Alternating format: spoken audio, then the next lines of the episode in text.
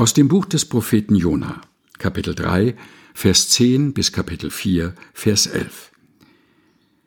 Als aber Gott ihr Tun sah, wie sie umkehrten von ihrem bösen Wege, reute ihn das Übel, das er ihnen angekündigt hatte, und tat's nicht.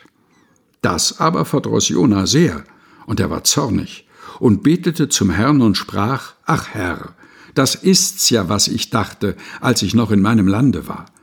Deshalb wollte ich ja nach Tarsis fliehen, denn ich wusste, dass du gnädig, barmherzig, langmütig und von großer Güte bist und lässt dich des Übels gereuen.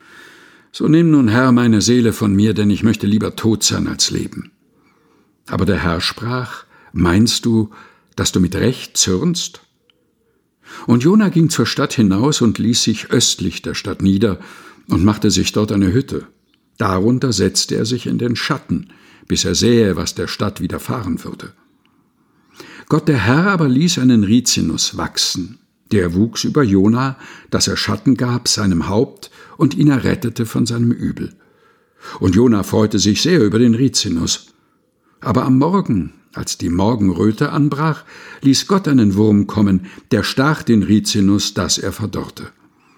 Als aber die Sonne aufgegangen war, ließ Gott einen heißen Ostwind kommen, und die Sonne stach Jona auf den Kopf, dass er matt wurde. Da wünschte er sich den Tod und sprach, ich möchte lieber tot sein als leben. Da sprach Gott zu Jona, meinst du, dass du mit Recht zürnst um des Rizinus willen? Und er sprach, mit Recht zürne ich bis an den Tod. Und der Herr sprach, Dich jammert der Rizinus, um den du dich nicht gemüht hast, hast ihn auch nicht aufgezogen, der in einer Nacht ward und in einer Nacht verdarb. Und mich sollte nicht jammern Ninive, eine so große Stadt, in der mehr als 120.000 Menschen sind, die nicht wissen, was rechts oder links ist, dazu auch viele Tiere. Aus dem Buch des Propheten Jona, Kapitel 3, Vers 10 bis Kapitel 4, Vers 11. Aus der Lutherbibel von 2017 der Deutschen Bibelgesellschaft.